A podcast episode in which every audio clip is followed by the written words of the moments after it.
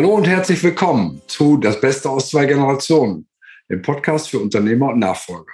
Heute mit Annika Lindgrün.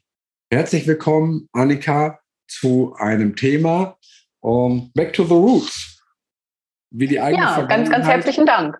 eine Marke zukunftsfähig machen kann. Ein sehr spannendes Thema. Ich freue mich sehr, um, dass Sie dabei sind und äh, gebe Ihnen die Gelegenheit, sich einmal vorzustellen und auch ein bisschen zu erzählen, wie Sie zu dem Thema gekommen sind.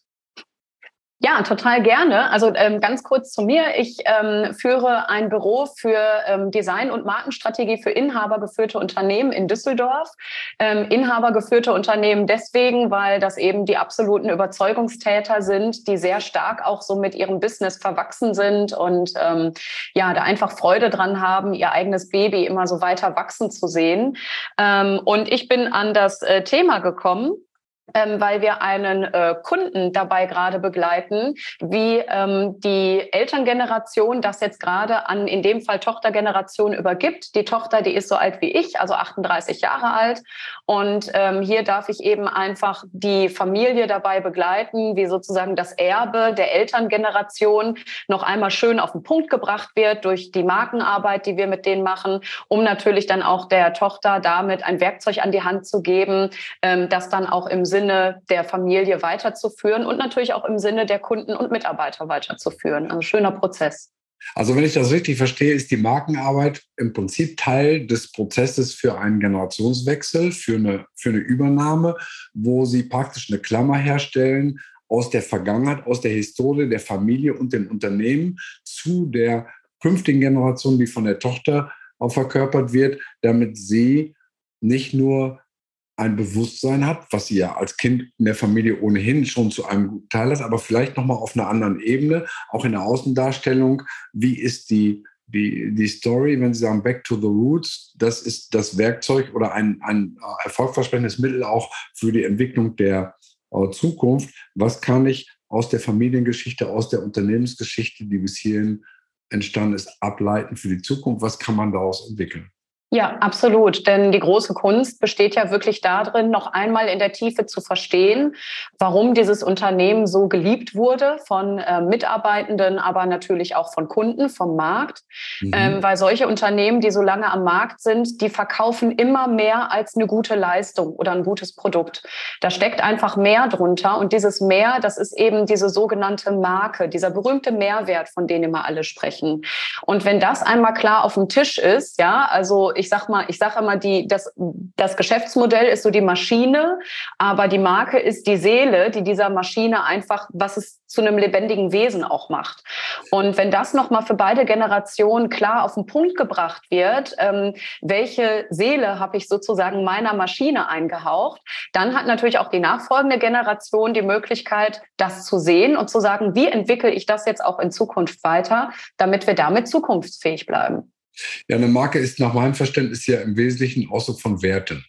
Das kann ganz unterschiedlich sein, ob das jetzt Präzision ist, Liefertreue oder auch Kostenführerschaft, Innovation, Freude am Fahren. Da gibt es ja alles Mögliche. Aber jedes Unternehmen hat ja so ihren, seinen, seinen Markenkern. Und da gibt es ja auch die Limbic Map, wo das Ganze auch dann noch mit entsprechenden Werten verortet wird. Ähm, wie sieht so ein Prozess genau aus? Wie rätst du Unternehmen da reinzugehen, wenn die Interesse daran haben? Also wir starten tatsächlich ähm, äh, mit der Biografiearbeit. Also wir lösen uns erst einmal komplett von dem Thema Unternehmen oder Geschäftsmodell, ähm, sondern wir schauen ganz genau hin, ähm, wie ist die Biografie von dem Gründer oder der Gründerin gestaltet. Mhm. Ähm, weil es interessanterweise ganz häufig so ist, ähm, vielleicht können das einige Zuhörer und Zuhörerinnen bei sich auch beobachten, die Top-Kunden, die man hat, ähm, wenn man zum Beispiel selber auch noch operativ operativ ein Stück weit tätig ist und einen direkten Kundenkontakt dann noch hat. Die besten Kunden haben ganz häufig biografische Ähnlichkeiten zu einem selber. Mhm. Das ist ganz verrückt. Ähm, ich habe auch noch nicht ganz rausgefunden, warum das so ist, aber es ist ein sehr guter Hinweis auf das, was eine Marke wirklich ausmacht. Also wo, sage ich immer, die, die Magie dahinter steckt. Das sind auch alles immer Faktoren, die nicht messbar sind. Das ist ganz mhm. interessant. Also das sind selten solche Sachen wie ähm, Liefergeschwindigkeit oder günstiger Preis oder sowas. Das sind alles messbare Faktoren. Ähm, aber die Marke, wie zum Beispiel Freude am Fahren von BMW, das ist eben etwas nicht Messbares. Es ist vor allem fühlbar. Und mhm. das eben, ähm, das kriegt man tatsächlich über die Biografiearbeit beim Unternehmer sehr gut raus, weil ähm, unsere Biografie von Entscheidungen geprägt ist. Und immer dann, wenn wir in unserem Leben wirklich, sage ich mal, vor häufig härteren Entscheidungen stehen, die Art und Weise, wie wir diese Situation gestalten und welche Entscheidungen wir treffen, da liegt häufig in dieser Art und Weise, wie wir die Entscheidung treffen, da liegt die Marke drin. Mhm. Und ähm, deswegen starten wir hier sehr häufig mit der Markenarbeit.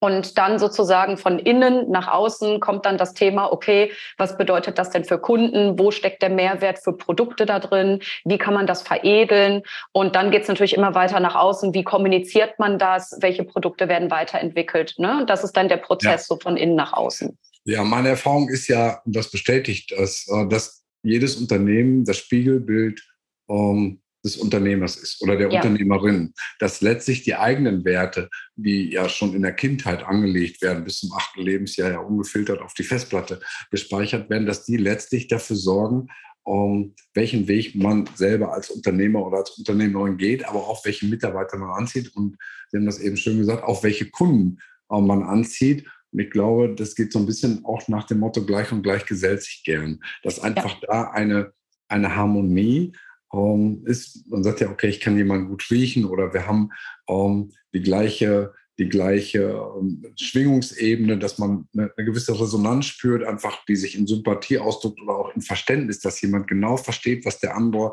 ähm, möchte oder wofür er steht, ohne dass er das explizit ausdrücken muss. Das ist einfach ein Gefühl und bestätigt ja. auch ähm, meine Erfahrung, dass wirklich praktisch alle menschlichen Entscheidungen zwar mit dem Kopf am Ende bestätigt oder, oder, oder begründet werden, aber dass die äh, Entscheidung im Bauch fällt und zu 100 Prozent emotional getrieben ist und eben nicht rational.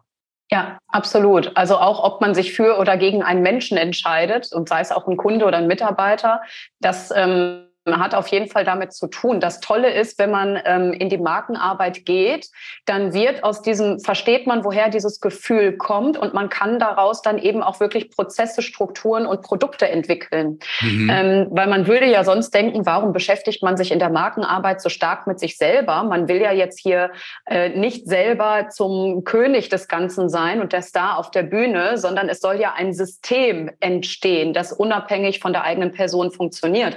Das Verrückte ist aber tatsächlich, dass ähm, je mehr sozusagen die Persönlichkeits-DNA des Unternehmers oder der Unternehmerin einmassiert ist in dieses System, desto wachstumsfähiger ist es. Mhm. Ähm, weil einfach der Markt da draußen, hinter dem Markt stecken echte Menschen. Und wenn diese, diese Menschen, wenn ich ganz genau weiß, wer da draußen im Markt resoniert auf mich, warum, wenn ich dieses Warum kenne von meiner Zielkundschaft, dann kann ich daraus ein Akquisesystem machen, Vertriebssystem und so weiter. Alles natürlich darauf zurückzuführen, dass es etwas mit mir und meinen persönlichen Werten zu tun hat, ist deswegen auch ein ganz wichtiges Instrument, wenn es um die Mitarbeiterauswahl geht. Ja. Denn das erleben wir bei unseren Kunden ja auch häufig, dass die gar nicht so richtig aus diesem Hamsterrad rauskommen, weil so viele Kunden dieses emotionale Erlebnis fast nur bei den Inhabern dann bekommen. Das mhm. ist ja ein Riesenproblem. Ne? Und wenn aber einmal klar ist, welches Wertegefüge ist denn hier in mir angelegt und wie massiere ich das in mein System ein? Dann habe ich natürlich auch einen Recruiting-Leitfaden. Was müssen vor allem die Mitarbeiter mitbringen an tiefer liegenderen Motivationen, ähm, damit der Kunde das gleiche Erlebnis mit denen hat, wie möglichst bei mir persönlich? Ja, Wertesystem. Auch da sind wir bei den Mitarbeitern. Die müssen das im Prinzip spiegeln, sonst gibt es Reibereien und da passt es langfristig. Ja, das ist ja im Prinzip auch das, was Simon Sinek sagt. Always start with why. Ja. Sag nicht, was du anbietest und wie du es machst, sondern warum du das tust, was du tust. Und da sind wir ganz stark eben im Bereich der Motivation, der Werte und des Markenkerns, ähm, wie man es ausdrücken kann, der immer von Menschen ausgeht und nicht, ähm, ja, ich sag mal, am Schreibtisch designt ist, weil sich vielleicht gut anhört, aber dann am Ende nicht gelebt wird. Ja, ja, das ist so. Also ich habe ähm, einmal ähm, hier in Düsseldorf ist ein Showroom von äh, Brabus, also der ähm, Tuning-Firma äh, ähm, von äh, Smart. Mhm. Und ähm, wenn man da mal reingeht als Kunde, man merkt, dass da nur Verrückte arbeiten. Mhm. Also das ist ja auch noch ein familiengeführtes Unternehmen tatsächlich. Ich glaube, die ja. sitzen auch hier ganz in der Nähe. Ähm, und äh, man merkt einfach dieses, äh, dieses extra nochmal obendrauf, ne? dieses Cherry on the Cake. Ne? Und mhm. alles ist so ein bisschen unnötig eigentlich, also so wie Tuning ja auch eigentlich unnötig ist. Ne? Aber so alle Leute, die da drin arbeiten oder auch wenn man äh, den, ähm, äh, den Leuten, die im Unternehmen arbeiten, mal so zuhört, man hat wirklich das Gefühl, die sind alle so ein bisschen verrückt. Ne? Ja. Und dieses, dieses Extra, diese Cherry on the Cake, dafür leben die einfach. Ja, alle, das ist genau das, was die Kunden wahrscheinlich auch lieben, dass die, dass die wissen, um, selber bin ja auch ein bisschen verrückt, wenn ich jetzt ein Smart Tune lasse. Ich meine, ganz ehrlich, wer braucht das wirklich? Und ja. dann mache ich das natürlich mit Leuten, die, die strahlen und die am Ende wirklich die letzte Schraube noch polieren und genau. dafür sorgen, dass das äh, Auto nicht nur gewaschen, ausgesaugt ist, sondern auch ja, was weiß ich, vom Sound und vom Aussehen und wie die Kabel verlegt werden, dass das eben alles perfekt ist und noch ein bisschen äh, besser, als es unbedingt äh, sein muss. Das ist eben das, was, was anzieht, was die Emotion ausmacht. Ja, ja, und dann, das heißt natürlich jetzt gerade bei so einer Endkonsumentenmarke, die Leute, die direkt am Kunden sind, die Verkäufer, die Berater und so weiter, die müssen auch diese Verrücktheit natürlich irgendwie mitbringen. Also äh, die brauchen natürlich nochmal diese Werte, die dieses Unternehmen ausmacht, nochmal auch in dieser extrovertierten Art und Weise. Ne, das hängt jetzt aber natürlich mit deren Position als Käufer zusammen. Also es heißt nicht, nur weil ich jetzt zum Beispiel als Inhaber eine, äh, eine eher extrovertierte Persönlichkeit bin, das bedeutet nicht, dass alle meine Mitarbeiter auch so sein müssen. Das wäre eher schlimm. Ne? Mhm. Ne? Aber ich sage mal, dieses Wertegefüge, was uns Menschen so miteinander vereint, das Tolle daran ist ja, dass wir diese Werte miteinander teilen können, aber im Außen völlig unterschiedlich agieren und auch sein dürfen. Und genau. das macht ein Unternehmen ja letzten Endes auch gesund. Also jeder Mensch, ne, jeder ist dann wertvoll, so wie er er ist, wenn er in der richtigen Position eingesetzt ist und die Qualifikation mitbringt. Aber die, die dürfen total unterschiedlich sein. Ne? Die Werte sie vereinen sie dann. Ja, weil es ist wie bei einem Mosaik aus vielen Steinchen, die ganz unterschiedliche Farben haben, entsteht am Ende ein Bild und die Harmonie. Und wenn alle Steine die gleiche Farbe hätten, dann wäre es eben äh, sehr langweilig. Oder es wäre eben kein Bild, sondern einfach nur eine, eine einfarbige äh, Fläche. Ja, um, Historie in die Zukunft überführen. Das ist ja im Prinzip das, das Stichwort hier. Hast du noch ein Beispiel, ähm, wo das gut gelungen ist oder vielleicht sogar generationsübergreifend eine Rolle gespielt hat, dass man das vielleicht noch mal ein bisschen plastischer ähm, sehen und verstehen? Ja. Also ähm, bei einem äh, aktuellen Kunden der uns eben auch das Thema Generationenwechsel ja so rangeführt hat. Das ist ein Unternehmen, die bieten haushaltsnahe Dienstleistungen an.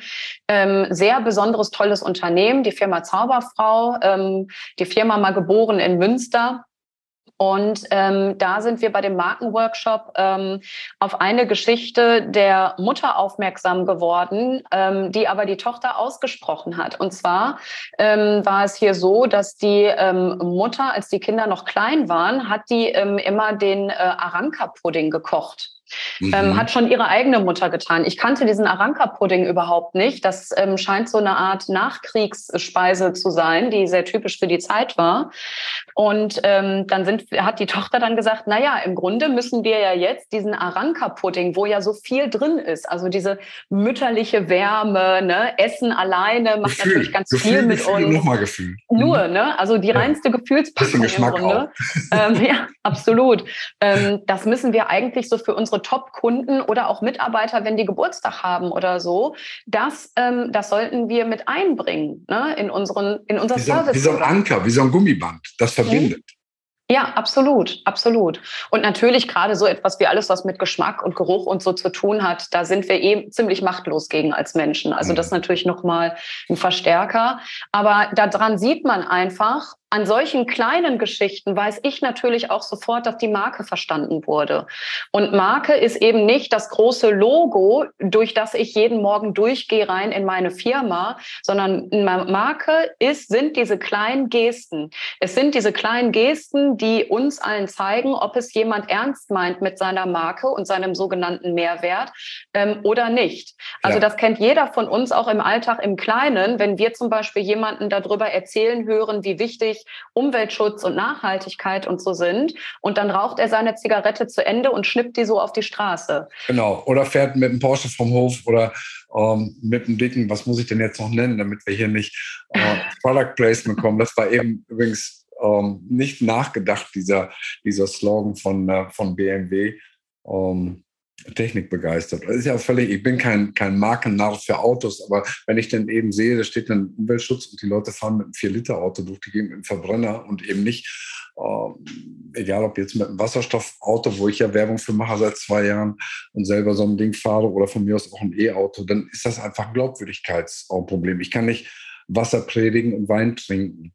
Das ja. ist dann ein Bruch, den die Leute spüren. Ja, absolut. Also während Corona hat man das bei einer Marke auch ganz plakativ gesehen. Ähm, ich versuche jetzt auch den Namen des Sportartikelherstellers nicht zu nennen. Ähm, aber da hat man äh, wirklich gesehen, äh, dass ähm, dieser große Sportartikelhersteller sich ja dazu entschlossen hat, keine Miete mehr zu bezahlen. Und die Reaktion des Marktes darauf, schön gesehen auf Social Media, war mhm. ja unmittelbar. Also das ging ja. ja. bis hinzu, dass ein bekannter Politiker ähm, sein T-Shirt von diesem Sportartikelhersteller plakativ verbrannt hat und dieses mhm. Video dazu auf ähm, Facebook gestellt hat. Und ähm, das hängt natürlich ganz stark mit der Marke zusammen, die dahinter steckt, weil betriebswirtschaftlich gesehen war das sicherlich eine vernünftige Entscheidung. Ähm, das Problem ist hier allerdings, dass gerade wenn man hier in diesem Sportbereich ist, was viel mit Vorbildsein zu tun hat, genau. mit Disziplin, mit Durchhalten, mit auch Sportsgeist, mit Teamgeist und so weiter. Fairness, Nachhaltigkeit, alles solche ja. Dinge. Ja.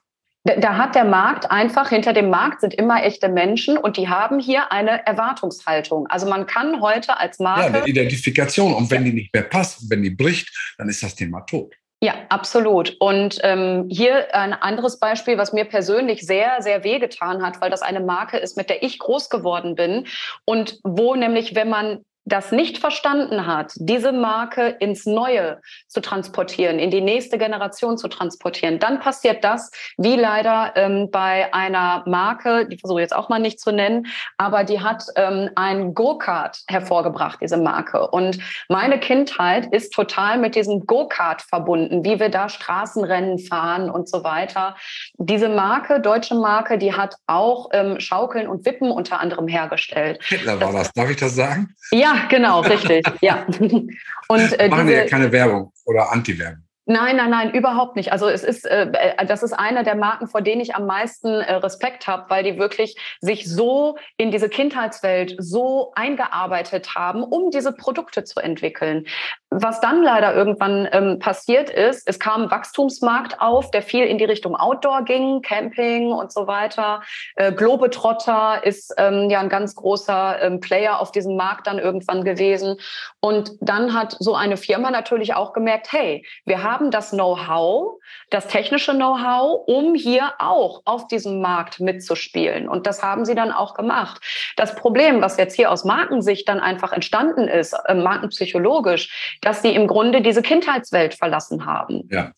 Und, und nicht gepflegt haben, ihren eigenen genau. Kind im Prinzip nicht gepflegt und damit vernachlässigt und der, ja. die Wiedererkennbarkeit, und das ist ja das ist aus meiner Sicht die große Chance, junge Leute, die das erste Mal auf Ketka gesessen haben, mitzunehmen, bis ins ja. hohe Alter an die Marke zu ja. binden, dass die das im Prinzip vergessen haben oder ja. Ja, ja. haben. Absolut. Und das kann passieren, wenn man es eben äh, nicht, also wenn man nur sozusagen nach Zielkennzahlen sein Unternehmen führt. Das ist natürlich mindestens 50 Prozent des Unternehmertums. Das ist ja total klar, dass man sein Unternehmen nach Zahlen fühlen muss. Ja. Das Problem ist, das sieht man hier sowohl bei dem Sportartikelhersteller wie vielleicht hier auch bei Kettler. Wenn das mein einziger Maßstab ist, um das Unternehmen wachsen und gedeihen zu lassen, und ich bleibe nicht bei meinem Markenkern, warum ich wirklich geliebt werde von einem bestimmten Teil des Marktes, dann ist das leider in dem Moment der erste Sargnagel in meinem Unternehmen, so obwohl es. vielleicht meine Zahlen jetzt noch blendend aussehen. Ja, ZDF alleine ist es nicht, es kommt das ganze Thema Emotionen, Werte und eben Markenkern dazu. Mit Blick ja. auf die Uhr. Ähm, für mich ein ganz tolles Beispiel, jetzt erst ein paar Wochen alt, Patagonia, wo der Eigentümer ein Unternehmen mit einem Wert von, keine Ahnung, drei Milliarden oder so, praktisch an die Erdgemeinschaft verschenkt, weil er sagt, ähm, wir müssen in Klimaschutz äh, investieren und ich setze praktisch dieses Unternehmen komplett dafür ein. Die Erträge aus dem Unternehmen, es wird ja nicht verkauft, aber da sind ungefähr 100 Millionen im Jahr, die da ausgeschüttet werden und dadurch natürlich der Marke nochmal einen unglaublichen Auftrieb gibt. Das ist für mich sowas wie äh, die Krönung dessen, was man tun kann im Zuge von, von Markenentwicklung ähm, mit der eigenen Überzeugung und auch der, der, der tatsächlichen Handlungsweise als Unternehmer sogar zu sagen, okay, ich kann es ohnehin nicht mit ins Grab nehmen, meine Kinder können es nicht verfrühstücken, er wird sicherlich im privaten Bereich so viele Sicherheiten aufgebaut haben, dass die Familie über die nächsten Generationen nicht leiden äh, muss, wenn sie nicht alle äh, total bescheuert sind. Ja. Aber ein Unternehmen praktisch zu stiften und zu sagen, ich setze das jetzt für diesen Zweck ein, der für die Menschheit am dringlichsten ist, ähm, das finde ich wirklich ein Königsweg und äh, ist für mich ein Paradebeispiel auch guter Markenarbeit.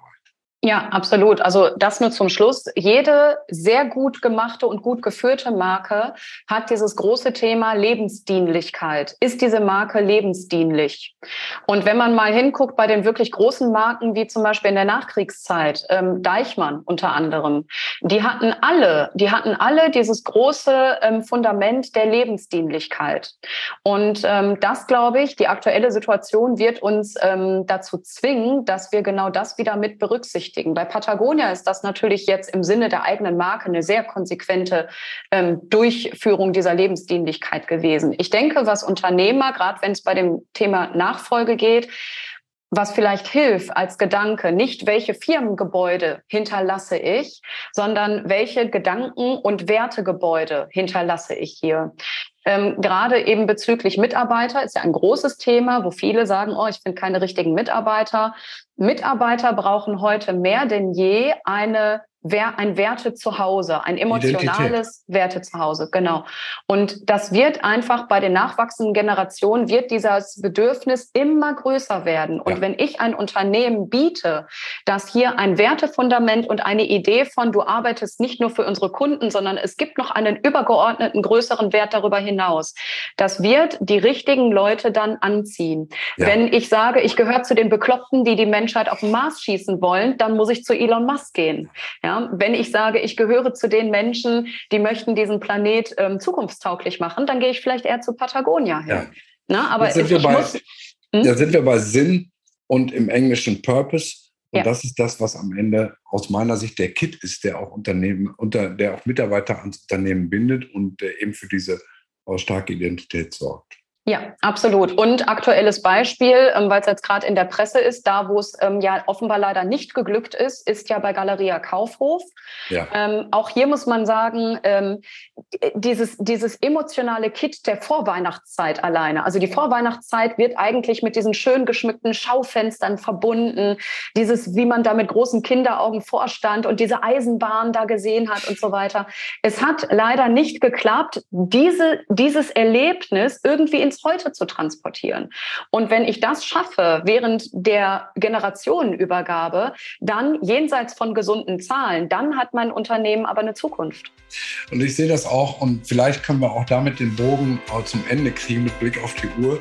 Das ist eine schöne Aufgabe auch für einen Inhaber, das mit den potenziellen Nachfolgern, der Nachfolgerin um gemeinsam zu erarbeiten, um diese Brücke zu schlagen, weil für mich löst es auch das Gefühl aus, ähm, ich habe eine, eine, wirklich gute Übergabe gemacht. Es ist ja. nicht nur der Staffelstab, Notartermin, oh, Verträge, Recht, Steuern, alles, was da dran hängt, sondern es ist vor allen Dingen diese inhaltliche Übergabe, die um, ähm, ich bin ja nur mit 63 äußerst mal Vertreter dieser, dieser abgebenden Generation, zu wissen, meine Tochter, mein Sohn hat das verstanden und die wird ja. das gut weiterführen. Es wird eben nicht den Bruch geben, wo viele Angst vor haben, dass die Kinder es nicht gut weitermachen. Und diese Angst im Bauch hat genau damit zu tun, ja. wie wird die Marke äh, gepflegt, wie wird die Identität, wird die aufrechterhalten, wird die weiter ausgebaut? Ist das im Sinne der Gründer? Oft ist es ja so, dass ein Unternehmen schon in der zweiten, vierten Generation äh, ist und, und übergeben wird. Ganz starkes Thema äh, starker Schlüssel auch, um so eine Arbeit zu leisten, ähnlich wie eine Familienverfassung. Ja. Ganz herzlichen Dank. Um, Gerne. Karl Lindgrund, ein wirklich toller um, Beitrag. Ich hoffe und bin sicher, dass viele unserer Zuschauerinnen, Zuhörerinnen und Zuhörer uh, da den einen oder anderen uh, Benefit daraus ziehen, etwas mitnehmen können. In dem Sinne, wir freuen uns natürlich über ein ähm, positives Feedback, über ein kritisches natürlich auch, über das Weitergeben des Links. Und äh, ich sage von meiner Seite nochmal Danke an dich, an Sie. Ich glaube, ich habe das jetzt gemischt. Das macht äh, nichts. Die, die, Ansprache, ich falle nochmal immer zurück in die, in die Formale. Bitte das zu entschuldigen und äh, ja, freue mich auf ein Wiederhören ähm, in der kommenden Woche. Vielen herzlichen Dank. Das äh, war mir ein großes Fest hier. Dankeschön. Mir hat es auch Spaß gemacht. Und äh, ja, ich denke, wir bleiben in Verbindung. Und äh, vielleicht kannst du auch unseren Zuhörern und Zuschauerinnen auch im persönlichen Kontakt was mit auf den Weg geben. Alle Kontaktdaten sind natürlich in den Show Notes zu finden. In dem Sinne nochmal Servus und bis nächste Woche. Tschüss. Bis bald. Ciao.